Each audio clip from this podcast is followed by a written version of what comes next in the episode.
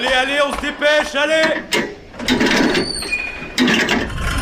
Vie étudiante et associative. la grande voile Écologie. Il a pas de voile, abruti Politique, culture et société. Immersion dans 10 secondes Et parfois un soupçon de sport. Big shadow. Four forward.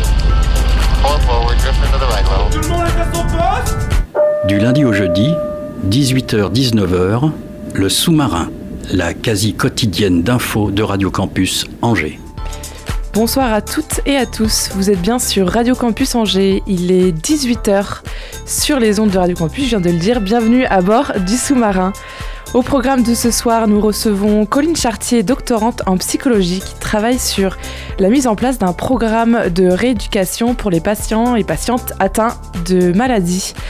Autre invité dans le sous-marin, Léo Tessier, il nous parlera de l'exposition Météorite entre ciel et terre, visible au Muséum d'histoire naturelle d'Angers jusqu'au 9 juillet prochain.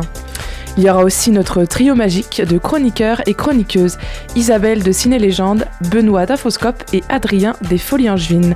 Restez avec nous, le sous-marin prend la mer pendant une heure ce soir.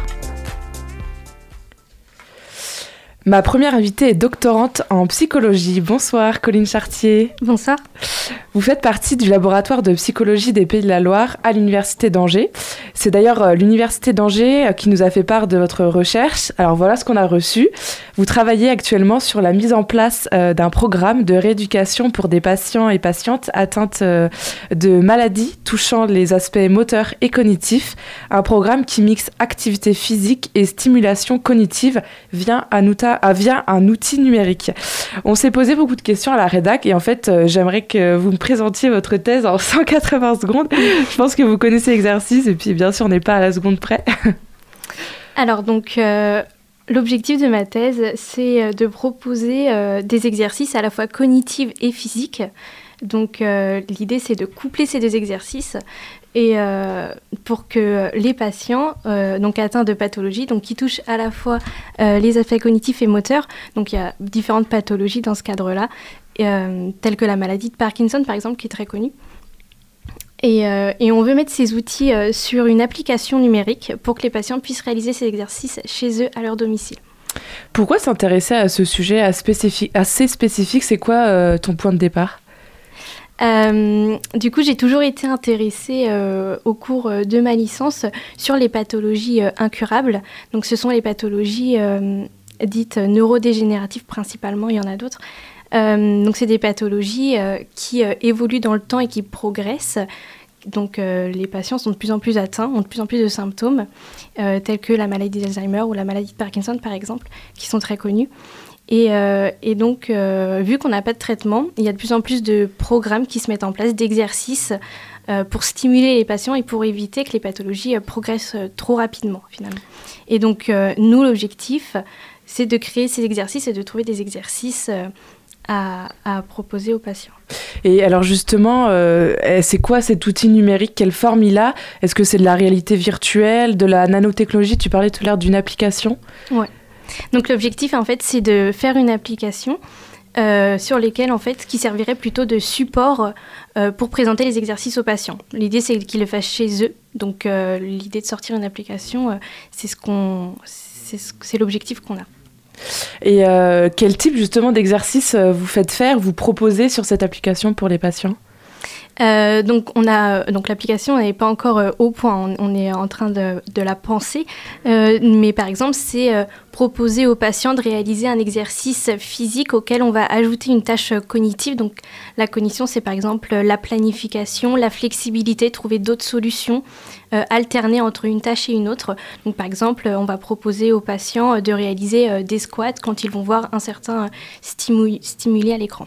Et ça, c'est des exercices que vous mettez en place avec des médecins euh, spécialisés? Ou c'est vous, euh, euh, dans vos recherches, euh, qui, qui vous dites ça, ça peut être pertinent euh, pour les patients? Euh, donc on, on se base sur des recherches qui ont déjà été menées. hein. Euh, donc moi je m'occupe plutôt de la partie euh, cognitive et je travaille avec euh, un étudiant en STAPS qui s'occupe plutôt du coup des aspects moteurs et on s'associe tous les deux pour créer du coup les exercices euh, spécifiques dont je vous parle depuis tout à l'heure et on travaille également avec une étudiante qui va se charger de mettre ces exercices sur une application numérique. Et alors, comment est-ce que, euh, enfin, vous est-ce que tu peux peut-être nous réexpliquer encore comment ça peut fonctionner? Parce que c'est assez fou de se dire que euh, grâce au numérique, le corps humain, il va se connecter, le cerveau, il va se connecter euh, pour re- faire refonctionner un petit peu notre corps. Euh, donc en fait, c'est les exercices qui vont faire que le cerveau va travailler. En fait, on- les études ont montré que euh, euh, l'exercice physique a une influence sur le cerveau.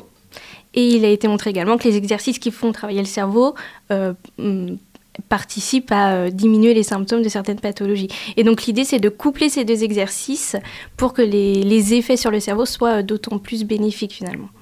Et donc là, vous êtes en phase de test, hein, c'est ça, depuis euh, quelques mois? On, ouais, on, on- on- on réfléchit à la conception Ok. des-. Et donc, euh, vous avez quand même fait tester euh, ça par des patients atteints de troubles moteurs et cognitifs ou c'est c'est pas encore à ce stade C'est pas encore à ce stade, et il y a très peu d'études sur le sujet, notamment euh, nous on se concentre sur des patients atteints de la maladie de Huntington qui est une maladie rare et donc euh, il y a euh, très peu d'études sur cette pathologie-là. Donc c'est une étude, c'est un type de recherche qui n'a jamais été fait encore en fait. Donc, euh, donc on, a, on, on est en train de conceptualiser la chose et on va le présenter euh, plus tard aux patients.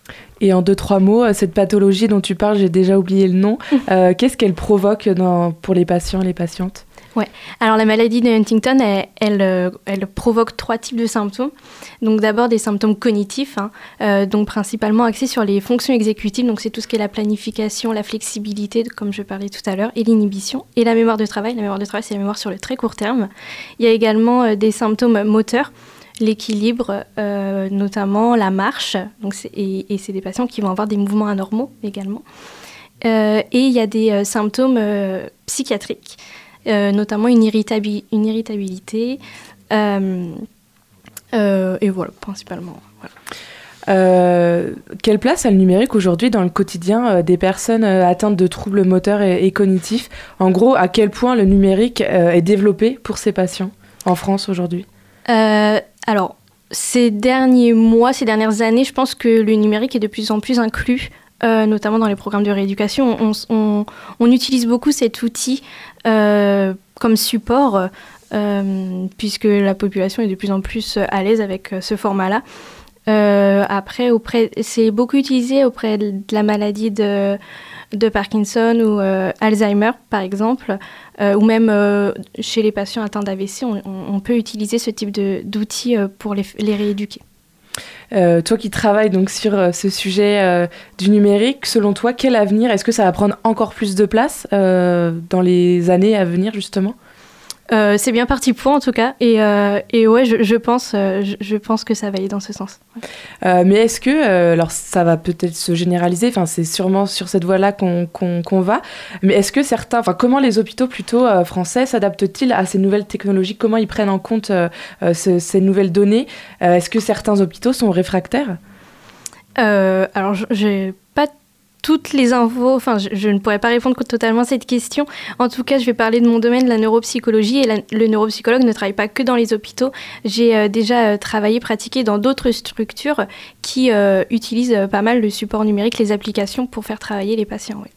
Mais est-ce que ces structures-là, donc, est-ce qu'elles peuvent se retrouver en rade face aux nouvelles technologies? Euh, non, souvent les, professionnels sont formés et connaissent l'outil. S'ils le présentent aux patients, souvent c'est parce qu'ils connaissent l'outil et qu'ils sont habitués à l'utiliser. Et euh, est-ce que tu connais ou un petit peu des retours de patients, euh, euh, peut-être dans d'autres domaines, parce que là vous, êtes en test de, l'application, mais des retours de patients, comment ils accueillent ce numérique dans, leur, dans leur vie, avec leur nouveau corps? Le, numérique est très apprécié des patients, enfin en tout cas pour le... Je, suis jeune donc j'ai pas encore trop d'expérience, mais pour ce que j'en sais pour l'instant, euh, les patients sont très adeptes du numérique parce qu'on on peut ajouter des, fonctionnalités au numérique, on peut beaucoup travailler sur la motivation des patients, euh, les encourager, leur donner des petits objectifs et, puis suivre leur parcours, ils voient s'ils progressent ou pas. Là où euh, sur des, des exercices papier-crayon, c'est un peu plus... Enfin on pourrait le faire, mais c'est un peu plus compliqué à conceptualiser. Euh, sur l'outil numérique le permet euh, plus facilement en tout cas, et les patients sont, sont tout à fait intéressés par ça. Est-ce que selon toi, l'outil numérique permet à ces patients euh, peut-être d'accepter leur nouveau corps, enfin leur corps tel qu'il est?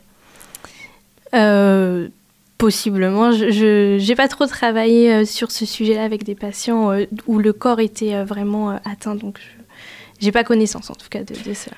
Euh, le numérique n'est pas infaillible. Euh, Est-ce que c'est possible que euh, l'outil tombe en panne? Oui, et puis c'est possible aussi qu'on que qu'ils ne répondent pas forcément euh, à nos attentes. Quand on peut parfois euh, euh, pro- demander quelque chose aux développeurs et au final euh, le retour qu'on en a ne correspond pas totalement à nos attentes. Euh, c'est pour ça qu'il est important de communiquer, bien échanger sur, sur, le, sur le sujet et puis euh, prévoir notamment ces- les pannes, comme vous dites, qui peuvent arriver. Et s'il y en a une, quels effets ça peut avoir sur le patient qui est en train d'utiliser l'application?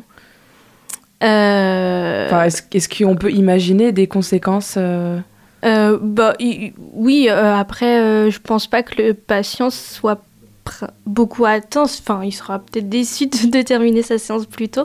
Mais, euh, mais non, je, je, pense pas que cela affectera beaucoup le patient, sauf si vraiment il était très investi et qu'il avait une attente particulière euh, envers cette application.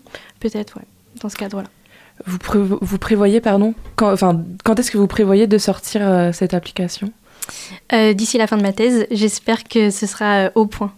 Très bien. Et c'est-à-dire dans combien de temps je... Euh, de, je commence donc dans- d'ici trois ans. D'ici trois ans.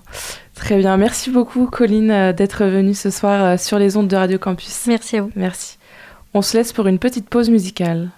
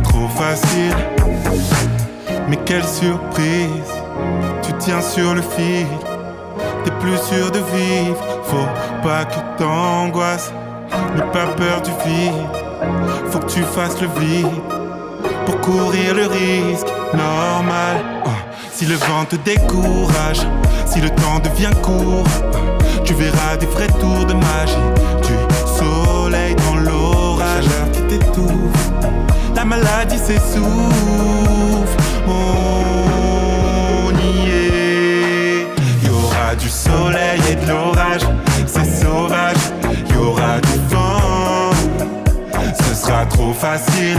Il y aura du soleil et de l'orage, c'est sauvage. Y aura du vent, ce sera trop facile. Ce qu'il faut tu évites, y a que toi qui le sais. C'est pas si terrible, ne sois pas si triste.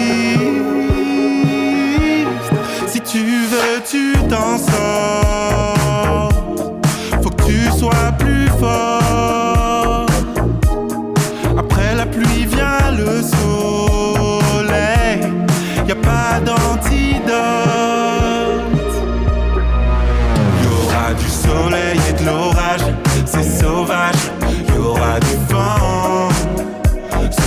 Trop facile. Y aura du soleil et de l'orage. C'est sauvage. Y aura du vent. Ce sera trop facile dans la vie.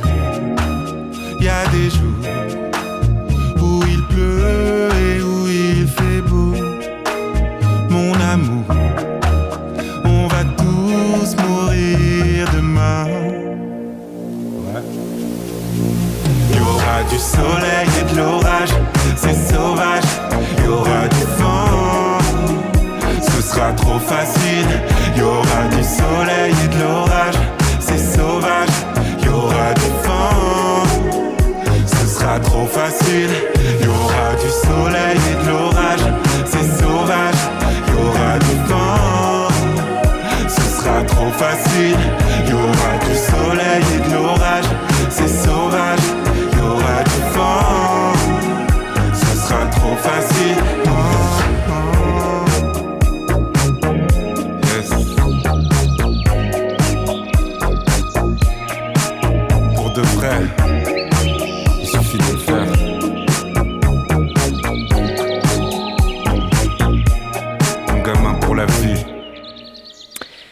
est 18h16 sur les ondes de Radio Campus. Vous venez d'écouter Ichon, la vie. Allez, c'est l'heure de notre dose cinéma sur Radio Campus Angers et pour ça, j'accueille Isabelle. Salut Isabelle. Salut Bon, alors rebonjour, même parce qu'on s'est vu ce matin. Oui. Euh, pour notre plus grand plaisir, tu reviens une deuxième fois dans les studios de Radio Campus. alors, J-3 pour le festival Premier Plan. On est tous en ébullition à Radio Campus et toi, ça t'a donné une idée pour ta chronique d'aujourd'hui?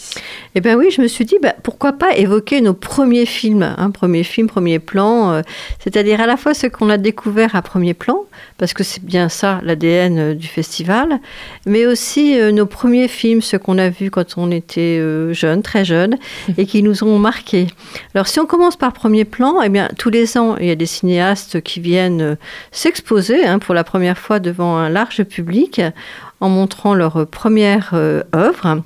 Et à chaque fois, on est touché hein, par ce qu'ils nous dévoilent euh, d'eux, par leur humilité et, aussi pour ce qu'ils apportent au cinéma. Et pour nous, spectateurs, c'est c'est une façon de partir à l'aventure. Alors, il n'y a pas grand, beaucoup de risques, hein, c'est des risques un peu immobiles. Et euh, parce qu'en fait, on ne sait rien avant sur, sur le film qu'on va voir. Et toi, t'as des souvenirs euh, de premiers films vus à premier plan, donc? Bah, le plus récent, euh, c'est euh, l'année dernière, c'est Ninja Baby qui a eu le prix euh, du public. C'était un, enfin, c'est un film norvégien qui est très très audacieux, décalé, avec beaucoup d'humour, et c'est sur le non-désir euh, assumé d'être mère. C'est un sujet pas très souvent abordé. Mm. Et puis avant, en 2004, alors ça c'est un, un souvenir euh, ému aussi, c'est la rencontre avec Hubert Sauper, qui a été primé pour euh, Le cauchemar de Darwin, qui était un documentaire euh, sur fond de trafic d'armes et, et de perches du Nil dans le lac Victoria. C'était un film euh, terrible, cauchemardesque, réalisé par un cinéaste autrichien charmant qui discutait avec tout le monde dans le hall du centre des congrès. Ça a été le chouchou de ces dames de la QV 2004. et d'ailleurs, son film il a été sélectionné aux Oscars. Ah, 2004, j'étais encore dans la poussette. On a vraiment hâte de découvrir la sélection 2023. D'ailleurs, euh, pour les intéressés, tu fais une petite session euh, programmation, euh, enfin présentation de la programmation demain à Luco, hein, c'est bien ça? Oui, merci de, de- de le rappeler. Je tu le rappelle, oui. oui, oui, très bien. Euh, et donc avec des pépites et des déceptions aussi. De quoi discuter sur les ondes de Radio Campus justement. Et tes premiers films vus d'ailleurs, euh, ceux qui t'ont marqué?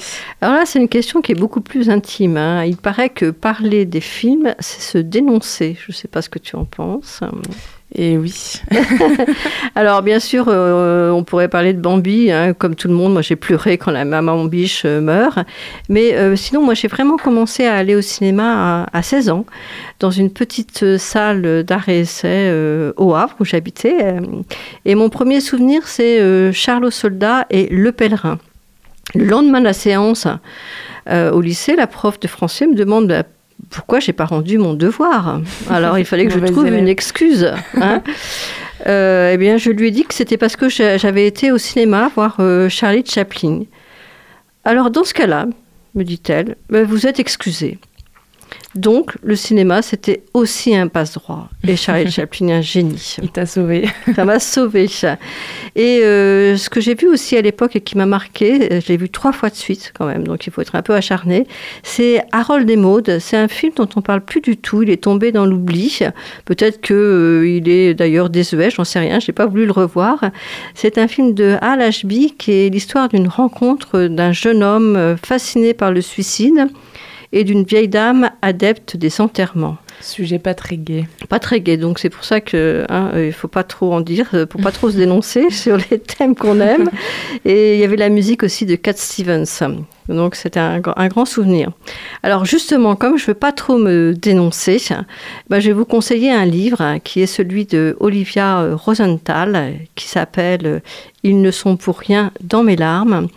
Et le sujet, c'est euh, quel film a changé votre vie? Quel film a changé ta vie? C'est une très bonne question. Euh, Là, comme ça, je sais. Ça, c'est la question piège. La tu vas y réfléchir piège, ouais. on en parle la semaine prochaine. ça, voilà, D'accord? on fait ça. Et donc, c'est un livre pour ceux qui fréquentent les salles obscures, euh, mais qui les fréquentent pour se rassurer, pour oublier, pour se divertir, pour comprendre et aussi pour avoir peur. Ça, c'est un petit clin d'œil à Hugo.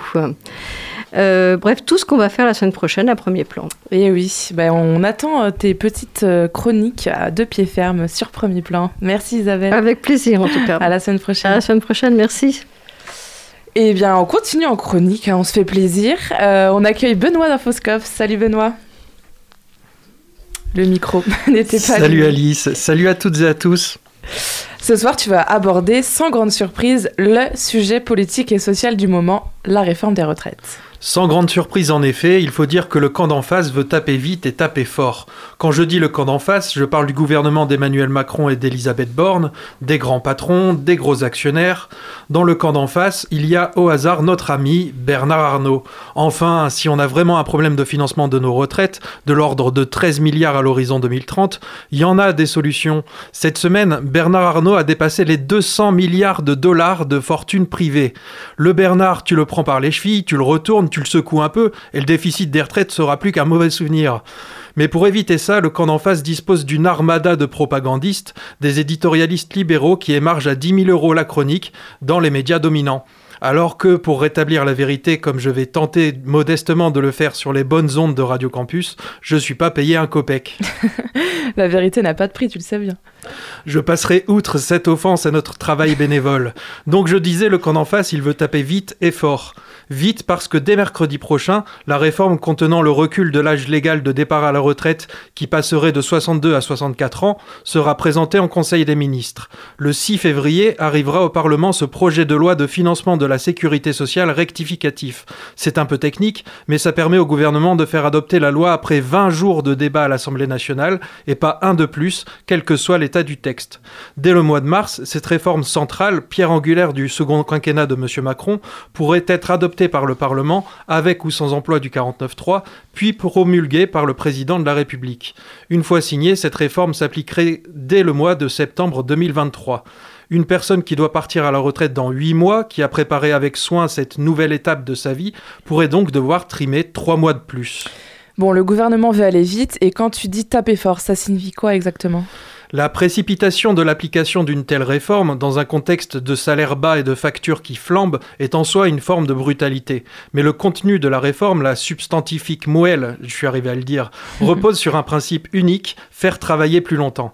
Je dis faire travailler parce que celles et ceux qui nous imposent cette réforme, dirigeants politiques et économiques, ne sont pas concernés par la pénibilité d'un travail subi, contraint, déshumanisant. D'ailleurs, hasard du calendrier, la première ministre, Madame Borne, est née deux mois trop tôt pour être concernée par cette réforme des retraites. À deux signes astrologiques près, ça n'aurait pas été le même horoscope. Plus sérieusement, en maintenant au travail deux ans de plus les seniors, c'est une double lame qui est plantée au cœur de la classe laborieuse, chez les anciens et chez les jeunes. Concernant les anciens, on maintient dans le travail des gens usés, abîmés par une vie d'effort dont ils n'auront retiré, en fin de compte, qu'une maigre part. Pourtant, et contrairement à toute la propagande libérale déversée jusqu'à la nausée, l'espérance de vie n'augmente plus en France. Elle stagne ces dernières années et l'espérance de vie en bonne santé a même tendance à baisser. À 64 ans, si 96% des femmes les plus riches sont encore en vie, 29% des hommes les plus pauvres sont déjà morts. Ce sont les derniers chiffres tout à fait officiels de la Et puis, n'oublions pas que dans la grande histoire de notre civilisation, l'espérance de vie s'est élevée en bonne partie parce que l'on travaille moins dans la journée, dans la semaine, dans l'année et dans la vie. La présente réforme va donc à rebours de toute logique de progrès humain. Et les jeunes, alors, euh, ils et elles sont aussi concernés par cette réforme. Ça leur semble pourtant loin, la retraite.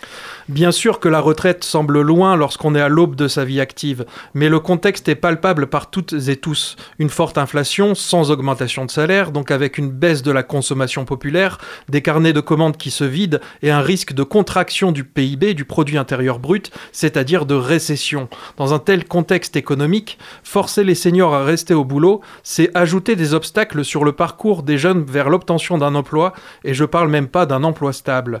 Et puis les jeunes, faut arrêter de les prendre pour des imbéciles. S'ils se préparent à se mobiliser, dès demain à l'appel des organisations syndicales de salariés, d'étudiants et de lycéens, et samedi à Paris à leur propre initiative, ce n'est pas parce qu'ils seraient influencés par euh, quelques vieux militants d'extrême gauche. Au contraire, c'est parce que ces jeunes s'affranchissent de l'influence dominante de la propagande ultralibérale qui cherche à semer le défaitisme et l'immobilisme populaire dans les esprits. Et donc toi, tu penses qu'il y aura une forte mobilisation demain et lors des prochaines manifestations? En tout cas, je l'espère, et je préfère parier sur une forte mobilisation, vu que cette réforme des retraites symbolise toutes les crises, toutes les régressions sociales, tous les coups fourrés contre les travailleurs. Pour répondre au gouvernement et à ses alliés, déclarés ou objectifs, il nous faudra nous aussi taper vite et taper fort. Taper vite, c'est déjà fait avec la journée de demain, jeudi 19 janvier, à l'appel unanime de toutes les organisations syndicales de salariés, une première depuis 13 ans. Pas mal de signaux faibles alertent d'un mécontentement massif et d'un soutien populaire très large vis-à-vis de la mobilisation. Un soutien à transformer en engagement concret, physique, par la cessation du travail en respect du droit constitutionnel à la grève, par le ralliement aux manifestations dans de nombreuses villes.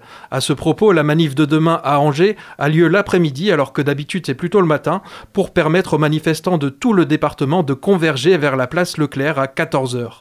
Et puis je finirai là-dessus, taper fort pour le mouvement social, ça veut dire taper plus nombreux. Il faudra donc prendre le temps de causer avec chaque collègue, chaque ami, chaque membre de la famille, pour qu'une émulation collective se constitue peu à peu et que les digues de la résignation explosent. Avec mes camarades d'Infoscope, nous serons demain dans la rue, aux côtés des travailleurs, et nous vous invitons à venir renforcer les rangs des cortèges de jeunes, de retraités, de salariés. Ce n'est pas souvent que les planètes s'alignent pour qu'émerge la possibilité d'infliger une défaite au camp d'en face. Nous en sommes capables. Répétez-le partout autour de vous. Cette bataille, nous pouvons la gagner. Au moins le message est passé. Radio Campus aussi euh, sera présent demain à la manif. Merci Ben et à mercredi prochain pour la chronique d'Adam sur les ondes de Radio Campus et de Radio G. Et nous, on se laisse pour une petite pause musicale. Goodbye. No use leading without chance. This is where our story ends. Never lovers, ever friends. Goodbye.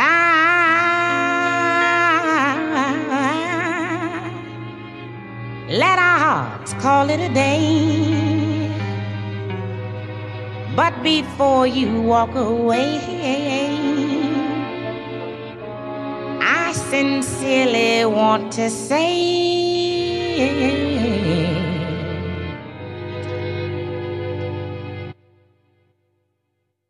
goodbye.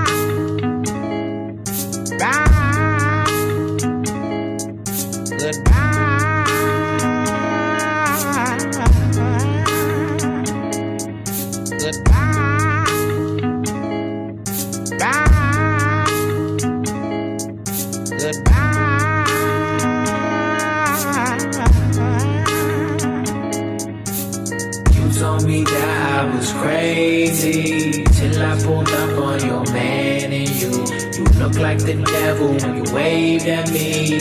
Bitch, I got something to say to you.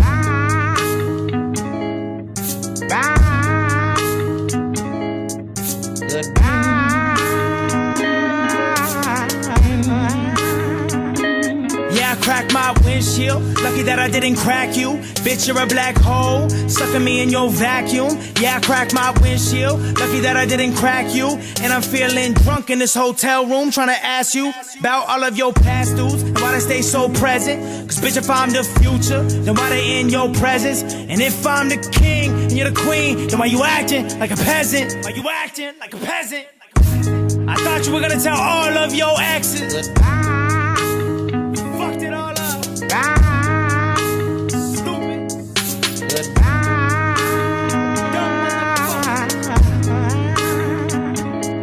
Start with Paul. Have fun on your farm. Why you counting your chickens and your ghosts? Why you getting dogged? Cause you think you love Paula. Cause you went and fucked Paula. But you're just enamored by pussy power. Cause you never really got it. So when she threw it, yeah, you caught it. And I knew it, but I bought it. And Paul's just your puppy. Better keep him on your leash. Cause the second that he finally gets some more pussy, he's gonna leave. A round of applause for all the losers like Paul. That's just one bum you should've told. Stupid. Damn.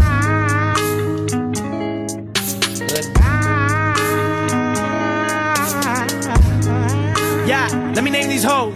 There was Blake, there was Devin, there was Igor, there was Paul. Then I found out you're a prostitute, so it was more names than I recall. Should've listened to the cops, should've listened to my pops, should've listened to Boogers, man. Why did I not? Because I, I really loved you. Oh, I, I really loved you. But you are money hungry, hoe. Guess what I'm saying? You told me that I was crazy till I pulled up on your man and you. You look like the devil when you wave at me. Bitch, I got something to say to you.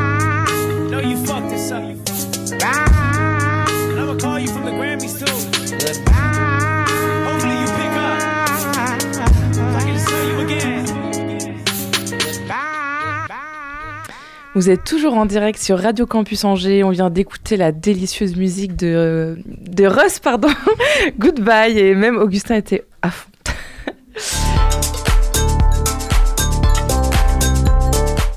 Je suis accompagnée de Mathilde dans le studio. Salut Mathilde. Salut. Ce soir, tu reçois Léo Tessier pour parler de l'exposition du muséum Météorites entre ciel et terre. Et oui, bonsoir. Bonsoir. Il y a 200 ans, le 3 juin 1822, une météorite est tombée à Angers, euh, dans le quartier de la Doutre, rue Gauvin. C'est dans ce contexte-là que vous avez mis en place cette exposition. Euh, Qu'est-ce que c'est vraiment une météorite? Très bonne question. Euh, une météorite, en fait, c'est une roche. C'est un caillou. Un caillou qui n'est pas terrestre, c'est un caillou qui est extraterrestre, donc un caillou qui vient de, vient de l'espace. Et donc c'est un caillou qui vient d'un morceau de roche bien plus gros qu'on appelle en général un astéroïde. Et cet astéroïde, dans son voyage dans l'espace, il peut parfois croiser euh, notre Terre et il va finir son voyage justement au sol.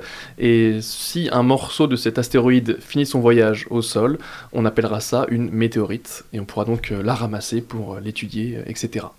Alors justement, c'est quoi la distinction entre euh, météorite, météore et euh, astéroïde? Euh, Donc ça c'est beaucoup de, beaucoup de vocabulaire. En fait l'astéroïde ça va vraiment être le morceau de roche, l'astre rocheux qu'on va avoir dans l'espace, qui peut avoir différentes tailles. Il peut faire quelques mètres comme plusieurs kilomètres. Et puis ensuite, lorsque ce morceau de roche va entrer dans l'atmosphère, il va se passer quelque chose avec les frottements de l'air. Ce morceau de roche va en fait chauffer, chauffer à de températures très élevées. Et plus ça chauffe, plus ça va faire de la lumière en fait. Il va tout simplement briller. Et donc ce phénomène lumineux, on appelle ça un météore. C'est une étoile filante, mais juste plus lumineux. Et puis euh, une fois que ce météore finit sa course au sol, euh, le résidu, ce qui va en rester, le morceau de roche qui a touché le sol, c'est euh, la météorite. Alors justement, comme vous le disiez, les étoiles filantes, ce sont des météorites. Pourquoi on les voit plus à une certaine période de l'année? Pourquoi on les voit plus en août? Alors pourquoi on les voit plus en août? Donc ça, ça vaut essentiellement pour euh, ici, en France. Parce que tout simplement, au mois d'août, en général, il fait plus beau qu'au mois de janvier, comme par exemple aujourd'hui. Donc forcément, le ciel est moins souvent bleu, moins souvent dégagé, et donc on voit bien moins bien euh, le ciel. Et tout simplement aussi, bah, il fait plus chaud au mois d'août, donc on va plus facilement euh, avoir envie d'être dehors à regarder le ciel.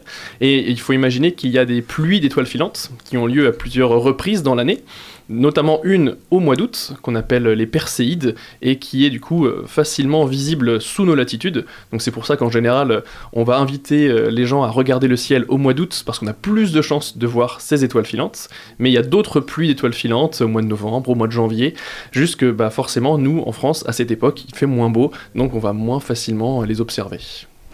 Vous avez préservé dans vos collections la météorite euh, tombée il y a 200 ans sur Angers. Comment, comment ça se conserve une météorite? Ça va se conserver en fait comme euh, un objet euh, géologique, comme une roche, comme une pierre. Donc en, général, on va essayer quand même de, préserver euh, cet objet en la conservant dans un milieu euh, où on peut contrôler euh, la température, l'hydrométrie, etc. Donc euh, nous, par exemple, pour la météorite d'Angers, en plus, on la préserve dans une vitrine, tout simplement pour euh, la protéger, pour éviter qu'elle soit manipulée euh, ou pire, euh, volée. Comment est-ce qu'on pourrait anticiper l'arrivée d'une météorite?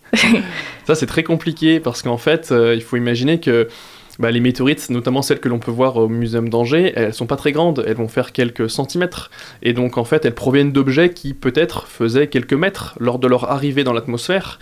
Et c'est bien trop petit pour être anticipé, pour être observé.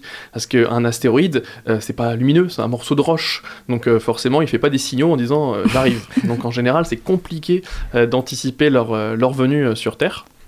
Mais en fait, ce qui peut se passer, c'est que lorsqu'ils sont beaucoup plus gros, on peut peut-être parfois avoir la chance de les observer à travers un télescope, mais c'est très très rare. Donc euh, en général, en fait, on est incapable d'anticiper euh, la chute euh, de météorites. C'est pas très rassurant. C'est pas très rassurant, mais euh, en général, celles- les météorites qui tombent, elles sont de petite taille. hein. En fait, euh, des gros astéroïdes, comme par exemple celui qui a causé en partie euh, la fin des dinosaures il y a 66 millions d'années, il était gigantesque, il faisait plusieurs dizaines de kilomètres de long. Euh, des astéroïdes de cette taille, il va peut-être en tomber un tous les 100 millions d'années. Donc on est vraiment sur des probabilités qui sont euh, très très fines. Mais alors À ça, c'est une théorie. Pardon. Je disais juste, on est, on est quand même un peu à l'abri. Oui, voilà, c'est ça. Donc, euh, euh, par exemple, le dernier, la dernière grosse chute, euh, c'est celle de Tcheliabinsk, en Sibérie, en Russie. Euh, elle date de 2013 et euh, l'objet faisait à peu près euh, 17 mètres lorsqu'il est entré dans l'atmosphère. C'est pas énorme. Euh, Il y a eu beaucoup d'images qui ont été faites parce qu'à cette époque, bah, forcément, en 2013, on a plus de caméras euh, qu'il y a peut-être 200 ans. Donc forcément c'est plus facile à, à- à documenter et donc on a pu observer euh, cette chute et au final il y a eu surtout des dégâts matériels mais il n'y a pas eu de dégâts majeurs à la suite de cette chute. Mais vous parliez de la météorite qui est à l'origine de l'extinction des dinosaures, mais elle est remise en question aussi aujourd'hui, cette, euh, cette théorie-là. Bah alors pour l'instant c'est celle qui fait le plus euh, consensus cette euh, théorie. Il y a certains forcément euh, scientifiques qui vont remettre en cause cette théorie parce que c'est comme ça que fonctionne la science aussi. hein. Tout simplement ce ne sont à chaque fois que des théories et on est incapable de vérifier la véracité de cette théorie parce qu'on peut pas remonter euh, dans le temps. Mais aujourd'hui c'est quand même la théorie pour laquelle on a le plus d'indices euh, qui nous indiquent que cette météorite a sans doute été euh, le facteur principal dans la crise climatique et la crise biologique qui va suivre et qui va causer euh, la, la- la fin des dinosaures. Il faut bien comprendre que c'est pas la, la météorite en soi qui va causer euh, la fin des dinosaures, Mm. c'est cette météorite va modifier le climat et c'est cette modification du climat qui va causer la fin, en fait, cette extinction de masse qui va causer en partie la fin des dinosaures.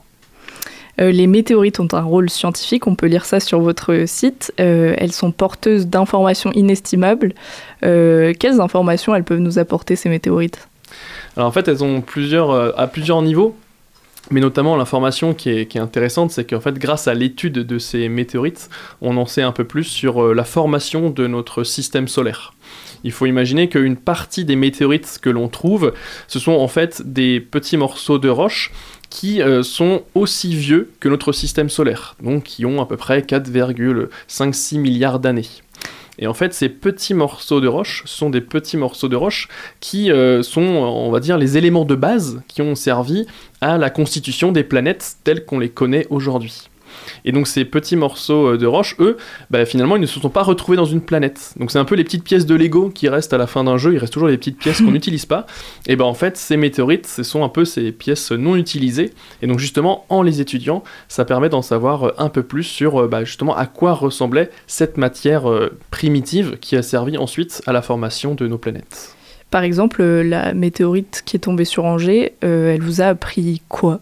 Alors celle tombée sur Angers, c'est pas une météorite qui a euh, été étudiée, on va dire, dans, dans les moindres recoins. En tout cas, elle n'a pas subi une batterie de tests comme d'autres météorites ont pu être étudiées.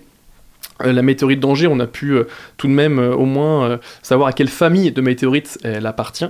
Donc en fait, elle justement, la météorite d'Angers, elle appartient à la famille de ces météorites qui constituent ces morceaux de roches euh, primitifs qu'on appelle donc des, chondrites, c'est leur nom, c'est un nom de famille de météorites. Et donc ces chondrites, euh, justement, ce sont ces morceaux de roches qui vont euh, tout simplement s'agglutiner pour petit à petit former des planètes. Et donc justement, la météorite d'Angers fait partie de ces roches primitives.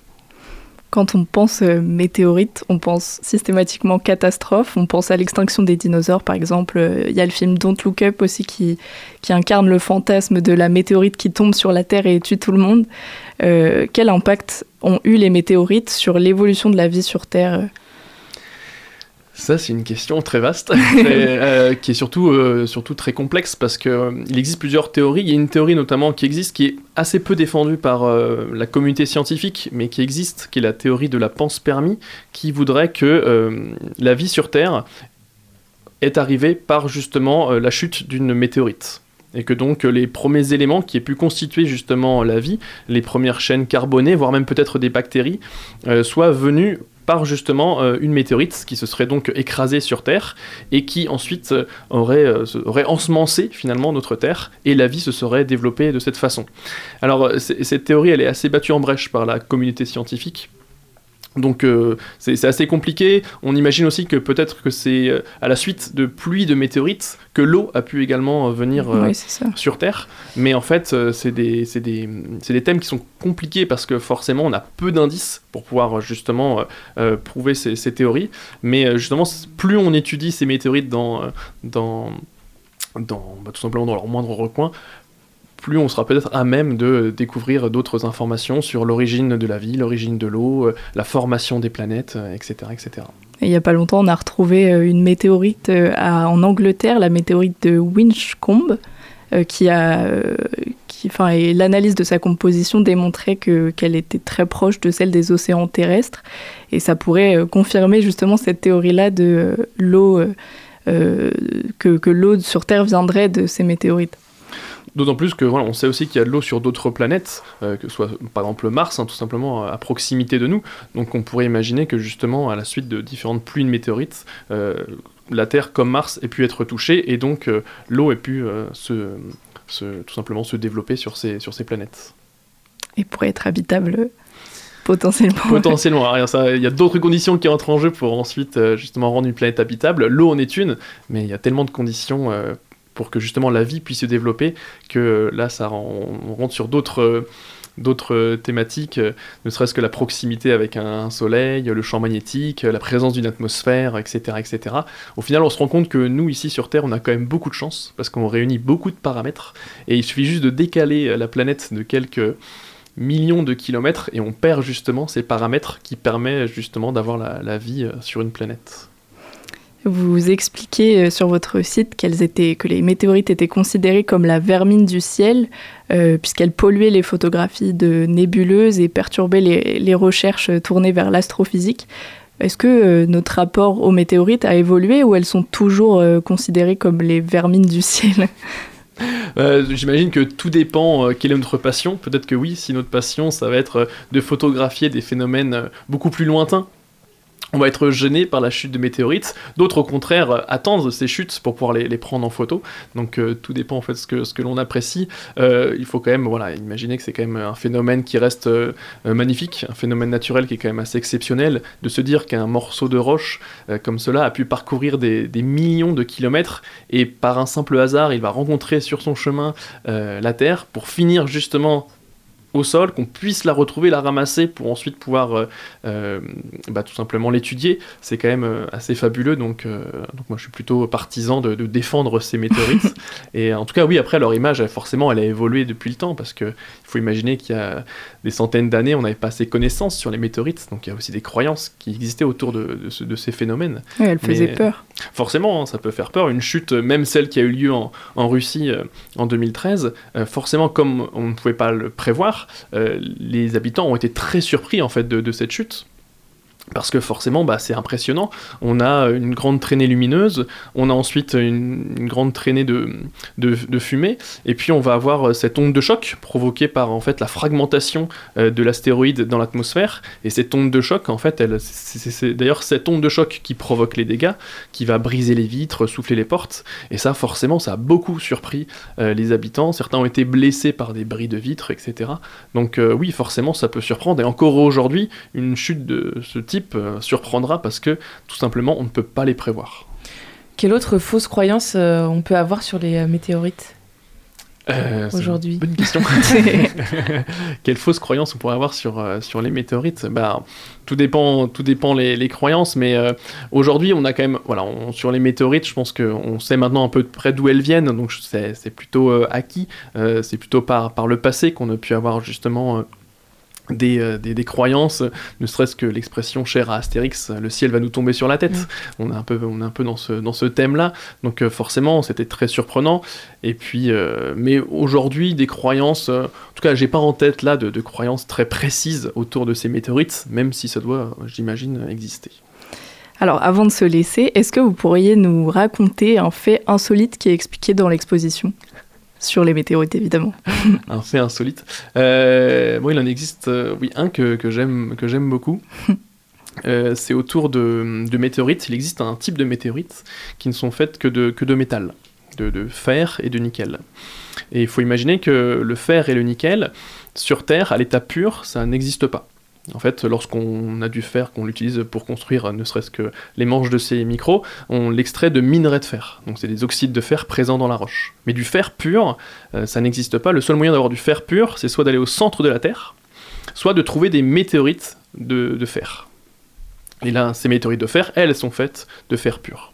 Et il se trouve qu'on a retrouvé, par exemple, dans le trésor de Toutankhamon, euh, en Égypte, on a retrouvé des dagues forgées euh, en fer. Or, à l'époque de Toutankhamon, ils ne connaissaient pas la technologie pour extraire euh, le fer du minerai de fer. Donc, comment ils ont pu forger ces dagues alors qu'ils n'avaient pas cette technologie? Et bah sans doute parce que à proximité de euh, tout simplement bah, en Égypte antique, ils ont dû tomber sur des météorites de fer tombés dans cette région et donc ils ont directement en fait pris ces météorites de fer qui, qui est donc du fer pur, ils l'ont fondu et ils ont pu forger des dagues avec euh, ce fer. Donc moi je trouve ça assez magnifique parce qu'en plus voilà c'est un trésor euh, dédié à un, à un roi, à un pharaon. Et en plus de savoir que ce fer est céleste, ça rajoute encore une dimension, euh, voilà, euh, encore plus sacrée euh, à, ce, à ce trésor de, de Toutankhamon.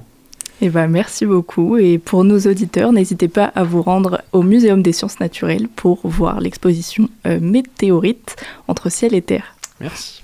Merci. 18h-19h, le sous-marin sur Radio Campus Angers. Et pour terminer en beauté, on accueille Adrien des Folies Angevines. Salut Adrien. Bonsoir, vous allez bien? Ça va très bien, merci. Euh, bah, meilleurs vœux déjà, parce qu'on est encore en Et oui, janvier. également. Euh, bon, du coup, la dernière fois, quand j'étais venu sur ce plateau, je vous disais que j'avais arrêté l'alcool. Donc cette fois, je suis venu pour vous dire que j'ai vraiment arrêté l'alcool. Parce qu'en fait, la dernière fois, j'étais pas prêt parce qu'il me manquait un truc super important pour réussir à tenir.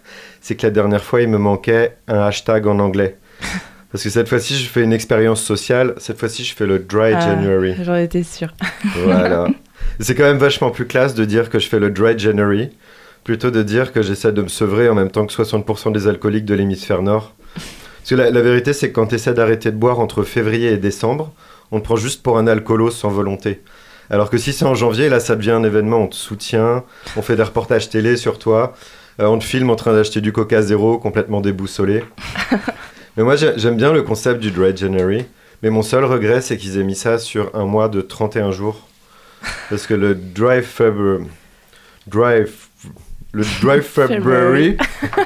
ça aurait été plus compliqué à prononcer, ok, mais ça aurait certainement fait plus l'unanimité. Et en vrai, je trouve que c'est une super bonne idée, moi, le Dry January. En fait, c'est un peu une résolution pour les gens qui ont peur de s'engager. Moi, c'est la première fois que j'arrive à suivre une bonne résolution. Parce que c'est impossible de suivre toutes ces bonnes résolutions pour toute une année, on est d'accord. Alors qu'une résolution sur un mois, là, ça va. Alors du coup, cette année, moi, j'ai décidé de prendre une bonne résolution par mois. Donc euh, du coup, en janvier, j'arrête l'alcool. Donc là, ça fait 18 jours. Ouais. Euh, en février, j'arrête de commander sur Too Good To Go. Parce qu'en fait, moi, j'ai un problème, c'est que j'ai un tempérament addictif. Je peux pas lutter contre. Et du coup, j'ai remplacé l'addiction à l'alcool par une autre addiction, une addiction à Too Good To Go. euh, je sais pas si vous voyez ce que c'est, Too Good To Go. Non. Si, c'est pas une. euh, Tu peux récupérer de la bouffe pas chère. euh, Ouais, tu peux récupérer de la bouffe pas C'est chère, ça. c'est ça. en, en- en gros, Too Good To Go, c'est une application qui permet de racheter pour trois fois moins cher les restes des magasins et des restos. Mmh. Voilà, pour éviter le Intéressant. gaspillage alimentaire, tout ça. Euh, donc ça, c'est le principe. Mais en vrai, la vérité, c'est qu'il n'y a que des boulangeries sur Too Good To Go. et, euh, donc moi, j'ai découvert ça il y a trois semaines et je sauve toutes les boulangeries d'Angers. Euh, c'est plus fort que moi, je peux pas m'en empêcher. Et du coup, je suis sur une moyenne de 7 pains au raisin et 4 éclairs au chocolat par repas. Je me nourris plus que de sucre et de gluten. Et j'ai pris 18 kilos depuis le nouvel an. Moi, je pense qu'ils auraient dû appeler ça tout goût, tout gros, plutôt. bon, ça, c'était pour février. Donc, du coup, en mars, euh, j'arrête les somnifères. En avril, j'arrête les antidépresseurs. Euh, mais je reprends les somnifères, mais que la journée. Euh, en mai, grande décision, en mai, j'arrête de baiser. Voilà. C'est En- radical. En mai 2017. hein. Bon, ça, je m'y tiens, je m'y tiens, ma femme aussi, on tient bon. Euh, hashtag drybed. Euh, en juin, je joue au point virgule à Paris, le 24 juin à 17h. Voilà, si je peux en profiter pour faire un peu ma promo. promo.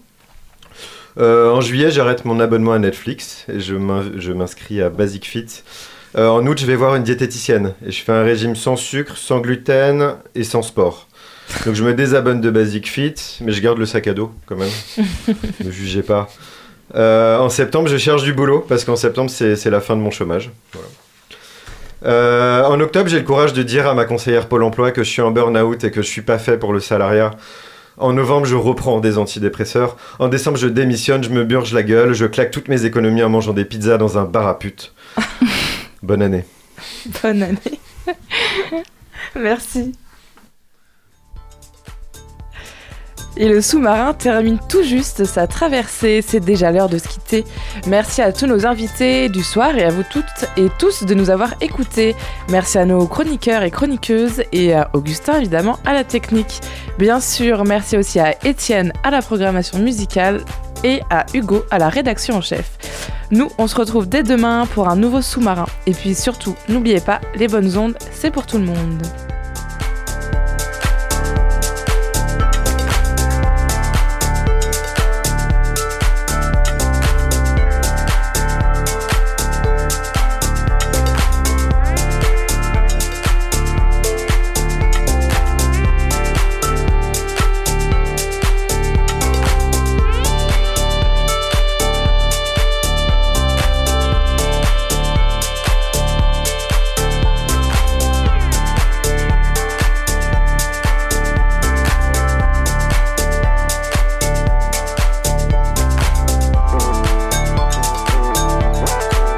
Retrouvez le sous-marin en podcast sur toutes les plateformes et sur le www.radiocampusangers.com.